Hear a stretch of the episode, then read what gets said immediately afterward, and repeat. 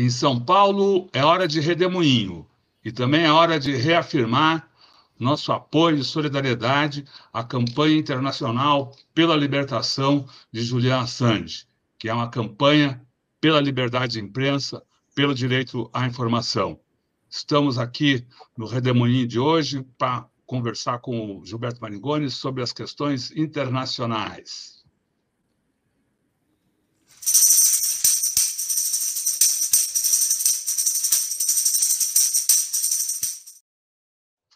Olá, que bom tê-lo aqui nesse redemoinho do dia 23 de agosto de 2023. Gilberto Maringoni é professor de Relações Internacionais da Universidade Federal do ABC, fala aqui conosco às quartas-feiras. O que, que você nos conta essa semana, Maringoni?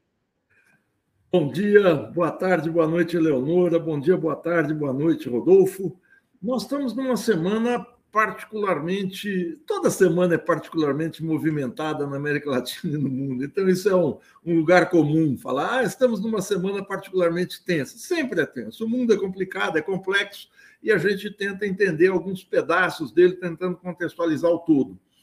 Claro que o tema central, a pauta é a reunião do BRICS, que ocorre, começou ontem, termina hoje em Joanesburgo, na África do Sul. Mas a gente está com três acontecimentos rocambolescos aí, muito fortes na América Latina. O primeiro é a surpreendente vitória do candidato de centro-esquerda na Guatemala, o Bernardo Arevalo, que é um azarão. Ele tava, não aparecia nas pesquisas no, uns quatro, cinco meses atrás, estava lá atrás, era lanterninha, pega segundo lugar no primeiro turno com 10% oi, oi, votos, mas agora teve, e vence a candidata. Teve uma, uma interrupção no seu som quando você falou, uh, ele não aparecia na, nas pesquisas há quatro, cinco meses, e daí interrompeu o som. É, o Bernardo Arevalo, ele estava na lanterninha das pesquisas, na lanterninha não, mas bem abaixo, tinha 3, 4% há quatro, cinco meses. Chegou no primeiro turno, ele, se ele consegue passar para o segundo turno com 10% dos votos, um pouco mais de 10%, em primeiro chegou a candidata da direita, Sandra Torres. Logo houve uma contestação de, partido, de outros partidos de direita sobre o resultado, a apuração e a lisura das eleições. Vocês se lembram que parou a contagem no meio, houve suspeitas de que haveria ali uma fraude gigantesca nas eleições. Voltam as apurações, são confirmados os dois postos principais para o segundo turno. E nessa corrida que termina agora, nesse final de semana que passou, dia 20, o Bernardo Arevalo leva a presidência com 58% dos votos contra 37% da Sandra Torres. É muito simbólica a eleição do Bernardo Arevalo, para além das questões políticas evidentes no país da América Central, num país pobre, é que o pai do Bernardo Arevalo, Juan José Arevalo, foi presidente do país entre 1945 e 51 e era um democrata que sai de uma ditadura e reconstrói as bases para uma convivência mais tranquila entre as forças políticas, e ele é sucedido é, pelo, é, pelo presidente, me dá um branco, é impressionante, o presidente guatemalteco que é derrubado pelos americanos em 1954. É, o, o, eu já já lembro do nome, que eu não tão manjado que a gente se esquece nessas horas aqui. Mas é, é, é esse golpe na Guatemala, em 1953, aliás, é um escândalo na América Latina, porque é a primeira reação, uma invasão dos Estados Unidos, o, o é, é, que, que é, é, o golpe contra o Arbenz, o, o Jacobo Arbenz, que é, que, que é tirado com uma violência extrema do governo do governo guatemalteco. É, essa, essa, esse simbolismo é, carrega o Bernardo Arevalo e vai ser uma presidência difícil, vai ser uma presidência, o país é um país porta de entrada para os é o país que mais tem, né, é uma rota de passagem das migrações da América Latina para o México e depois para os Estados Unidos. O país vive problemas sociais sérios. A segunda eleição bastante conturbada que ocorreu aqui é a do Equador. Vocês se lembram, a gente chegou a comentar aqui, isso está nos noticiários, o Equador teve o assassinato há pouco mais de 10 dias do é, é, Vila Vicêncio, jornalista que estava em quinto lugar na corrida presidencial, e é, é, esse assassinato suscita um estado de exceção. O presidente Guilherme Lasso decreta estado de exceção, censura a imprensa, proibição de reuniões, o exército pode invadir residências sem mandato judicial, enfim, uma ditadura no prazo de 60 dias uma violência extrema que acomete outros candidatos é, e prefeitos e lideranças políticas nesse tempo, houve assassinatos e tal, brutalidades muito sérias, temia-se pela lisura do pleito.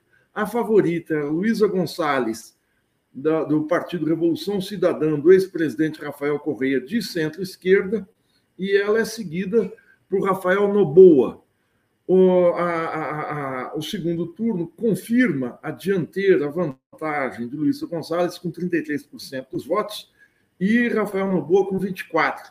Vale lembrar que Rafael Noboa é filho de Álvaro Noboa, o homem mais rico do Equador, o rei da banana, tentou cinco vezes ser presidente, não conseguiu, passa o bastão agora para o filho e nós vamos ter eleição daqui a dois meses e esperemos que haja possibilidade de se manter essa dianteira. O problema no, no, no, no Equador é que dos oito candidatos que estavam na disputa, só o, a Luísa Gonçalves e o Iacu Pérez podem ser considerados como de progressistas ou de centro-esquerda. Seis candidatos são de direita. Claro, a direita toda vai se somar agora para tentar vencer essas difíceis eleições. E a gente continua com o fenômeno explosivo da possibilidade de um candidato fascista vencer na Argentina. A gente já falou disso semana passada, não vou comentar aqui, mas vale a pena a gente acompanhar pela imprensa argentina algo muito perigoso que a gente já viu acontecendo aqui no Brasil, que é uma certa normalização, naturalização do fascismo.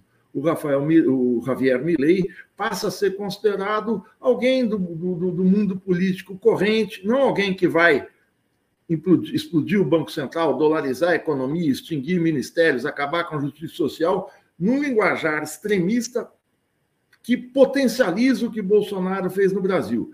Um economista argentino nomeado pelo Alberto Fernandes para ser o representante do país no Banco Interamericano do Desenvolvimento, Guilherme Franco, é, já saiu, ele, ele anunciou no final de semana que vai sair do banco porque ele está se colocando à disposição para compor o governo, o futuro possível governo do Milley. Outros economistas, é gente como aqui no Brasil, essa gente da Casa das Garças, essa gente do neoliberalismo, que parece muito democrata, mas bate em revoada na hora que o poder chega na extrema-direita e acha isso muito normal. Isso aconteceu na Alemanha com Hitler, isso aconteceu com Benito Mussolini, e depois eles tentam sair lisos quando naufraga a extrema-direita, depois de atrocidades e barbaridades, dizendo que eram apenas técnicos, como acontece com o governo Bolsonaro. Todo o centrão, o exército brasileiro, estava todo mundo lá a passeio, ninguém sabia direito o que era Bolsonaro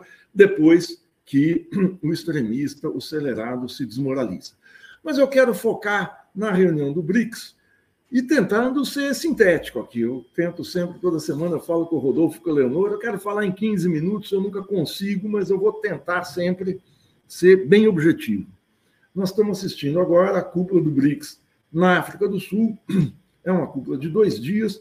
A gente sabe que reuniões internacionais com chefes de Estado, reuniões de cúpula, elas sempre têm tudo acordado antes, são dezenas, centenas de assessores, de ministros, de de enfim, de técnicos que vão acertando arestas e tal para ver o que sai nessa cúpula final, qual é a declaração final. Nada de bombástico deve sair nessa cúpula e a sua realização em si, no período em que a gente está, no período de guerra, no período de inflação alta no, no, no, na cena internacional, alta dos alimentos, ela em si é um acontecimento. Ela tem como centro, que o Lula tem colocado, o presidente Lula tem colocado e outros têm colocado, é a mudança do padrão monetário nas transações internas ao bloco, que é sair do dólar e negociar nas moedas nacionais. Tudo bem, isso Isso acontece aqui no Mercosul, quer dizer, você tem um, um, um indicador, um indexador bancário, um indexador financeiro, não é uma moeda que vai se imprimir cédulas, vão se cunhar moedas, mas é um indexador bancário, um indicador de transações entre os seus membros. Isso é perfeitamente possível de ser feito. Isso talvez seja necessário, porque determinados países não têm, às vezes, condição de internalizar dólares, que é a moeda padrão internacional, mas isso não significa ainda que nós estamos saindo do padrão dólar. Vai ser preciso passar muita água embaixo da ponte para a gente, talvez, um dia superar o padrão dólar. Lembrando que eu já falei aqui várias vezes, o mundo teve duas moedas de referência nos últimos 200 anos.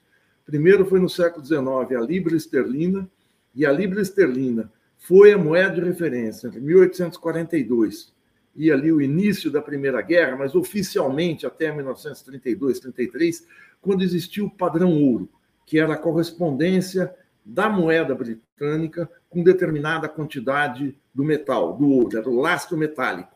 Quando se rompe a paridade entre a libra e o ouro, no começo dos anos 30, quando a Inglaterra já é uma potência decadente depois da Primeira Guerra Mundial e depois da crise de 29, e há um hiato ali, um, um, um período entre a Primeira Guerra, o início da Primeira Guerra Mundial e o final da Segunda, entre 1914 e 1945, um período de 31 anos, em que o mundo não tem uma potência hegemônica. É um, é um caso único na história é um, um cenário de caos mundial, é o cenário Primeira Guerra, pandemia da gripe espanhola, crise de 29 e Segunda Guerra Mundial, ascensão do fascismo, Segunda Guerra Mundial e derrota do fascismo. É nesse cenário de um cataclismo de 31 anos que uma nova moeda, que os Estados Unidos impõe um padrão monetário global. Então, não é algo que aconteça em situações tranquilas por decisão de um chefe de Estado, Pode acontecer, claro, isso não quer dizer que a história vai se repetir, nós não precisamos ter duas guerras mundiais, uma crise brutal, mas é preciso que a ascensão da China se complete não só no terreno do, do, da elevação do PIB, de ser a economia dinâmica do mundo, mas no deslocamento do eixo de poder ocidental para a Ásia. Isso é algo muito mais complexo do que você ter um aumento da produtividade da economia chinesa, que já é muita coisa. É um país que sai da periferia e vai para o centro. Não, mas isso está em pauta, acho bem possível disso acontecer nos próximos anos. Eu digo, o indexador financeiro, não a mudança do padrão, não as pessoas correrem para comprar para comprar a moeda dos países, embora a moeda chinesa esteja hoje fazendo parte das reservas, como também a gente já falou aqui, da economia, das reservas cambiais da economia argentina. Mas para a gente examinar o bloco, ele está nos jornais, está dando aí nos telejornais, nos sites e tal, é preciso a gente sempre voltar a ver o que são os BRICS, ou que são o BRICS, porque é o bloco.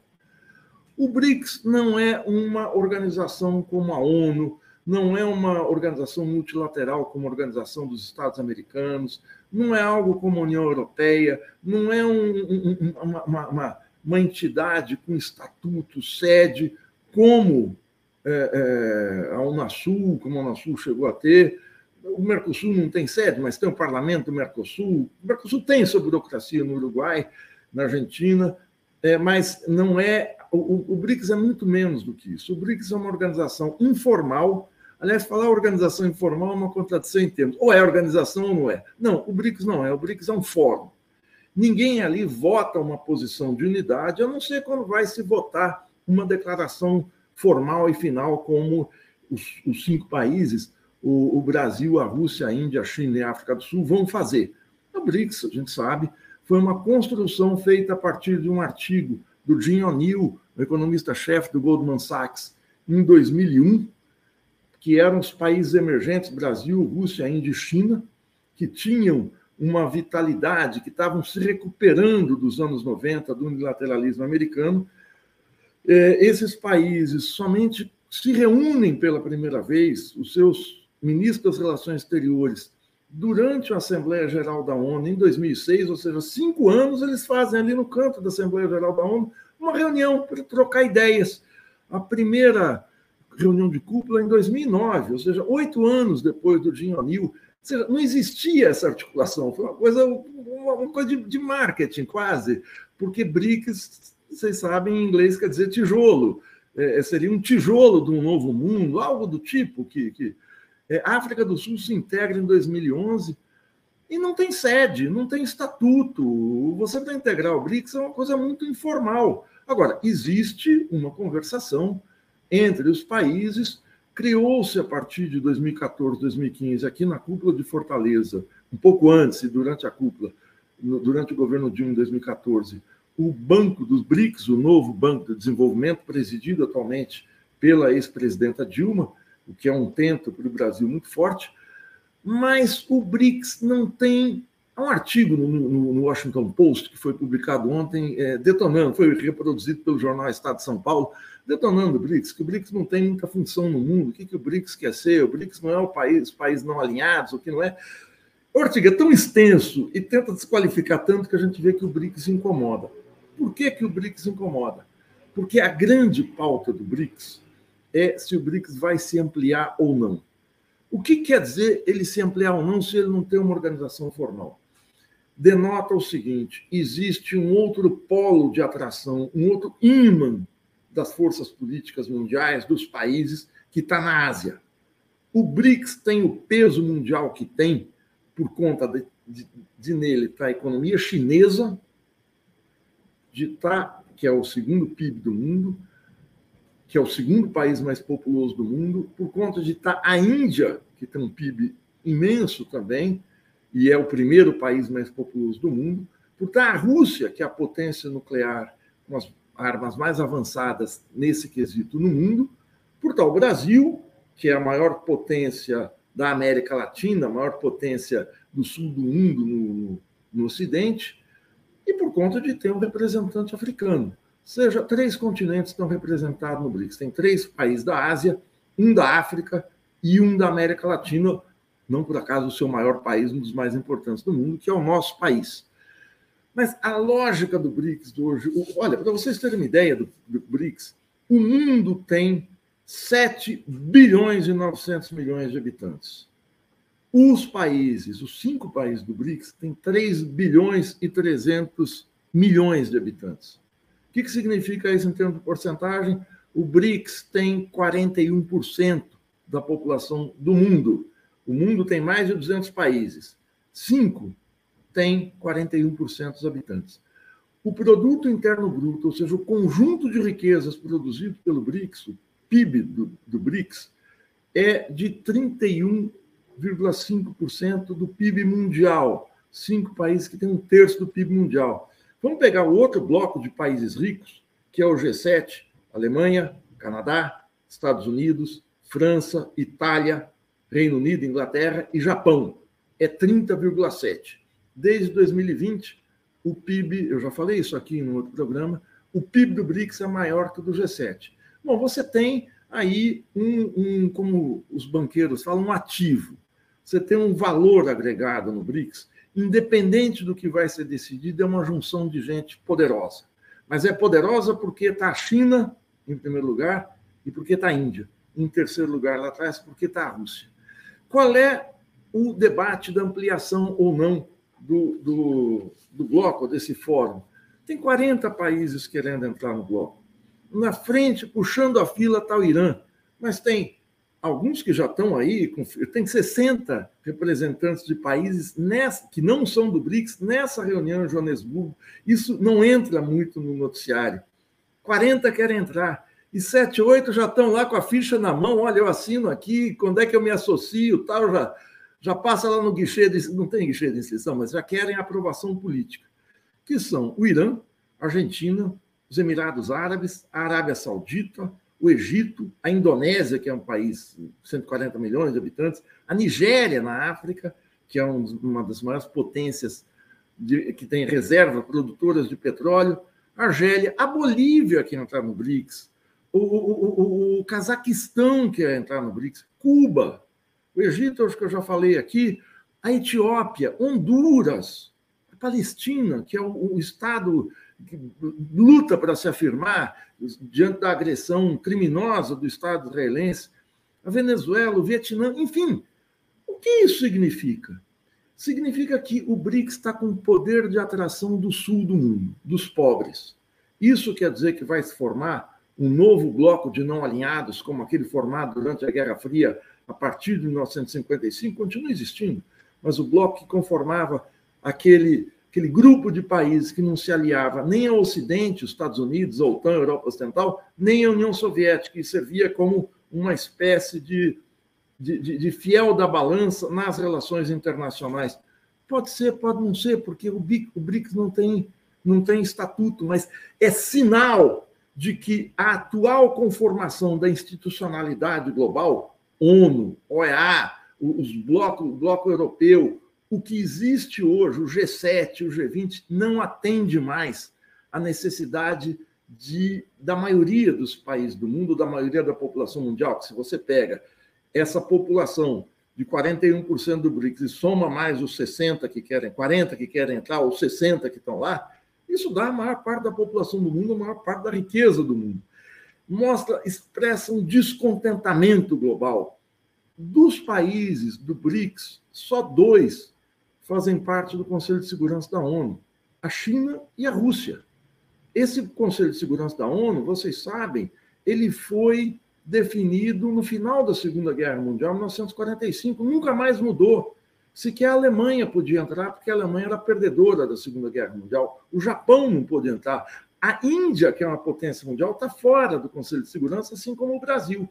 Então, essa tensão mundial tem sua expressão de tentar se organizar no BRICS.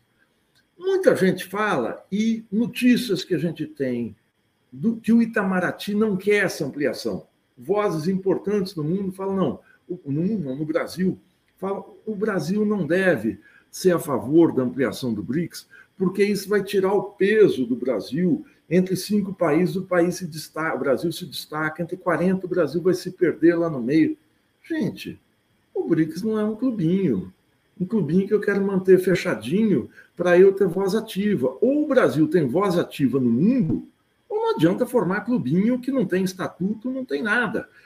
O importante é justamente, e o presidente Lula tem demonstrado isso, a capacidade de articulação, de aglutinação que o Brasil pode ter. O Brasil foi o principal patrocinador da entrada da África do Sul no BRICS, e o presidente Lula, pessoalmente, é um entusiasta dessa ampliação.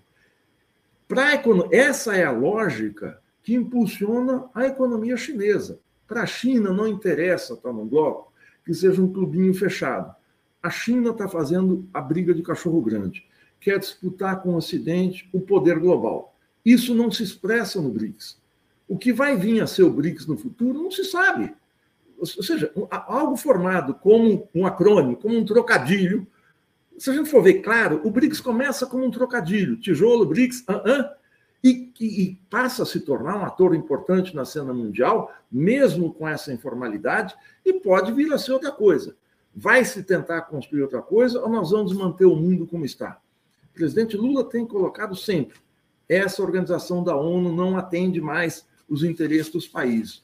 O BRICS fala isso na prática. Não quer dizer que vai se criar um bloco anti-ocidental, como como o Washington Post fala, contra Washington. Não é nada disso. A própria China tenta dirimir essa questão. Aliás, o presidente Lula tentou pautar no seu discurso, na abertura da reunião hoje pela manhã, na, na abertura da reunião de manhã, a guerra na Ucrânia, não teve muito eco ali.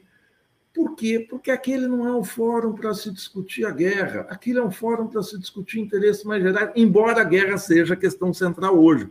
Todo mundo está discutindo a guerra, mas não vale a pena colocar no BRICS essa responsabilidade de ser o construtor da paz. A construção da paz tem que ser feita nos é, órgãos é, da, da, da, da, da institucionalidade existente. Mas o BRICS é o embrião de algo novo que está acontecendo no sul do mundo. Sul do mundo não é um lugar que a gente acha na bússola, ou seja, não é um conceito geográfico, é um conceito geopolítico, ou seja, ele é geográfico, mas ele é fundamentalmente político. Então, a China, que formalmente não é do sul do mundo, faz parte do sul do mundo, assim como a Índia, assim como, de certa maneira, a Rússia também. Claro, a África do Sul e o Brasil fazem, porque até geograficamente estão aqui. Mas é, são aqueles países conhecidos como antigo terceiro mundo, ou a periferia do mundo que não está no centro de poder ocidental, está fora disso. Essa reunião pode não sair nada de formal. Não saindo nada de formal, ela já é um acontecimento grandioso. E é grandioso porque o Brasil, eu termino aqui, é, assume responsabilidades no plano externo muito importantes. O Brasil está na presidência do Banco do BRICS, que aí sim tem estatuto, o Banco do BRICS tem regras, tem sede em Xangai, é outra coisa, não é a mesma coisa o novo Banco de Desenvolvimento. O Brasil está na presidência do Mercosul e vai assumir em dezembro a presidência do G20, das 20 maiores economias do mundo, que, aliás, é um bloco criado por insistência do Brasil em 2006, por, por, pelo trabalho centralizado comandado pelo chanceler Celso Amorim, que continua, ainda bem, sendo a figura-chave na diplomacia brasileira. Paro por aqui, não consegui ser sintético, mas tinha muita coisa para falar hoje. Obrigado, gente, até a semana. Legal, maravilha, Marigoni. Marigoni, deixa eu abusar um pouquinho do seu tempo ainda. Uh, em primeiro lugar, feliz aniversário. Né? Obrigado. Ou aí uma, o Maringoni está fazendo aniversário hoje, pode todo mundo mandar aí nos comentários, no site ao vivo, para, parabéns para o Maringoni, coisa e tal. Uh, eu tenho um, uma pergunta aí uh, sobre essa questão. Uh, ao longo do dia de ontem, e está estampado na, nos jornais de hoje, houve uma. A partir o presidente Lula deu declarações, ou, ou falou no seu discurso, dizendo que o, o, o, o BRICS não quer afrontar ninguém, não é uma ameaça para o G20. Do outro lado, o representante do G7. Do G7, desculpa, do G7. Uh, do outro lado, o representante do governo norte, o representante do governo americano disse também, não, é, o BRICS é, um, é um, um, uma organização que a gente pode negociar. Quer dizer, parece que todo mundo tenta colocar panos quentes nesse. A, a, a, talvez diminuir a importância uh, desse evento que está acontecendo uh, na África do Sul. Parece, como você comentou em relação ao artigo do, do Washington Post, que ele é, é vai tanto para um lado que a gente desconfia que a verdade esteja do outro lado. Essa uhum. história de todo mundo querer colocar panos quentes não é uh, sinal do oposto também? Sim, claro, claro. O, essa reunião, a importância dela é a ampliação, ampliação ou não do BRICS. Isso parece que já está decidido, vai se ampliar. Quem vai entrar, como vai entrar, quando vai entrar, isso vai se definir. Como eu disse, o BRICS não tem um estatuto que você vai ver se tem ficha limpa, ficha suja, se o seu nome está no, no Serasa, se não está. Não. É uma questão eminentemente política. O BRICS, há quase 20 anos, é um fórum, um grupo em formação. E o fato dessa de se colocar panos quentes, de um lado é porque os Estados Unidos e o poder ocidental não sabem o que vai dar no BRICS e vão tentar pressionar individualmente os países com o poder que eles têm para que a sua adesão seja algo é, neutro, algo é, é, é, é sem muito efeito. E de outro, não interessa para os países do BRICS, num momento de formação, dizer: olha, nós estamos aqui, nosso MOOC é. Nós vamos afrontar vocês, nós te pegamos na saída. Nada disso. É uma construção, tanto que a guerra não entrou em pauta do BRICS, justamente porque é uma construção delicada. As pessoas falam como é que a Arábia Saudita, que é uma ditadura, vai entrar no BRICS. Bom, gente, como diz o chanceler Celso Amorim, se a gente for policiar quem entra e quem não entra, com quem a gente negocia ou não, com quem a gente faz negócio ou não, é, no mundo, não dá é, se a Arábia Saudita for entrar, os países vão decidir lá se tem critério, se não tem, o que vai ser, o que não vai ser. A China é acusada de ser uma grande ditadura, os Estados Unidos mantêm Guantánamo. Não é isso que vai pautar. O que vai pautar a entrada é essa possibilidade de, hoje, de diálogo entre esses países, de um diálogo privilegiado. E privilegiado é o seguinte, por eles estarem parte de uma de um fórum, eu digo, a falta de nome melhor. Mas é, é, repetindo, é, é, o BRICS é algo em formação. Daqui a 10 anos, talvez eles assumam outra forma. É, é quando a gente olha, é aquele negócio que o, o Magalhães Pinto falava: olha, política é como nuvem.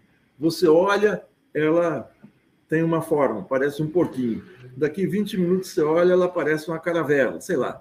É uma coisa assim, ele é um, uma instituição mutante e nesse sentido essa mutabilidade dele é uma vantagem porque não afronta. Imagina se a China falasse, nós estamos aqui construindo uma ONU paralela. Pô, ia ser uma campanha internacional, o terror chinês, chega aí os comunistas, a ditadura sanguinária, não sei o quê, aquela, aquilo que a gente conhece da propaganda que os Estados Unidos sabem fazer muito, muito bem.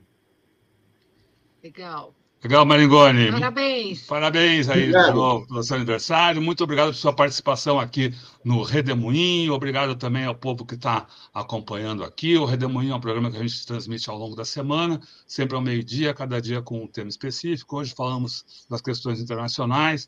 Amanhã o assunto são as relações entre o poder e a mídia, com a professora Ângela Carrato. Boa tarde, pessoal. Boa tarde, Maringoni. Tchau. Tchau. tchau. You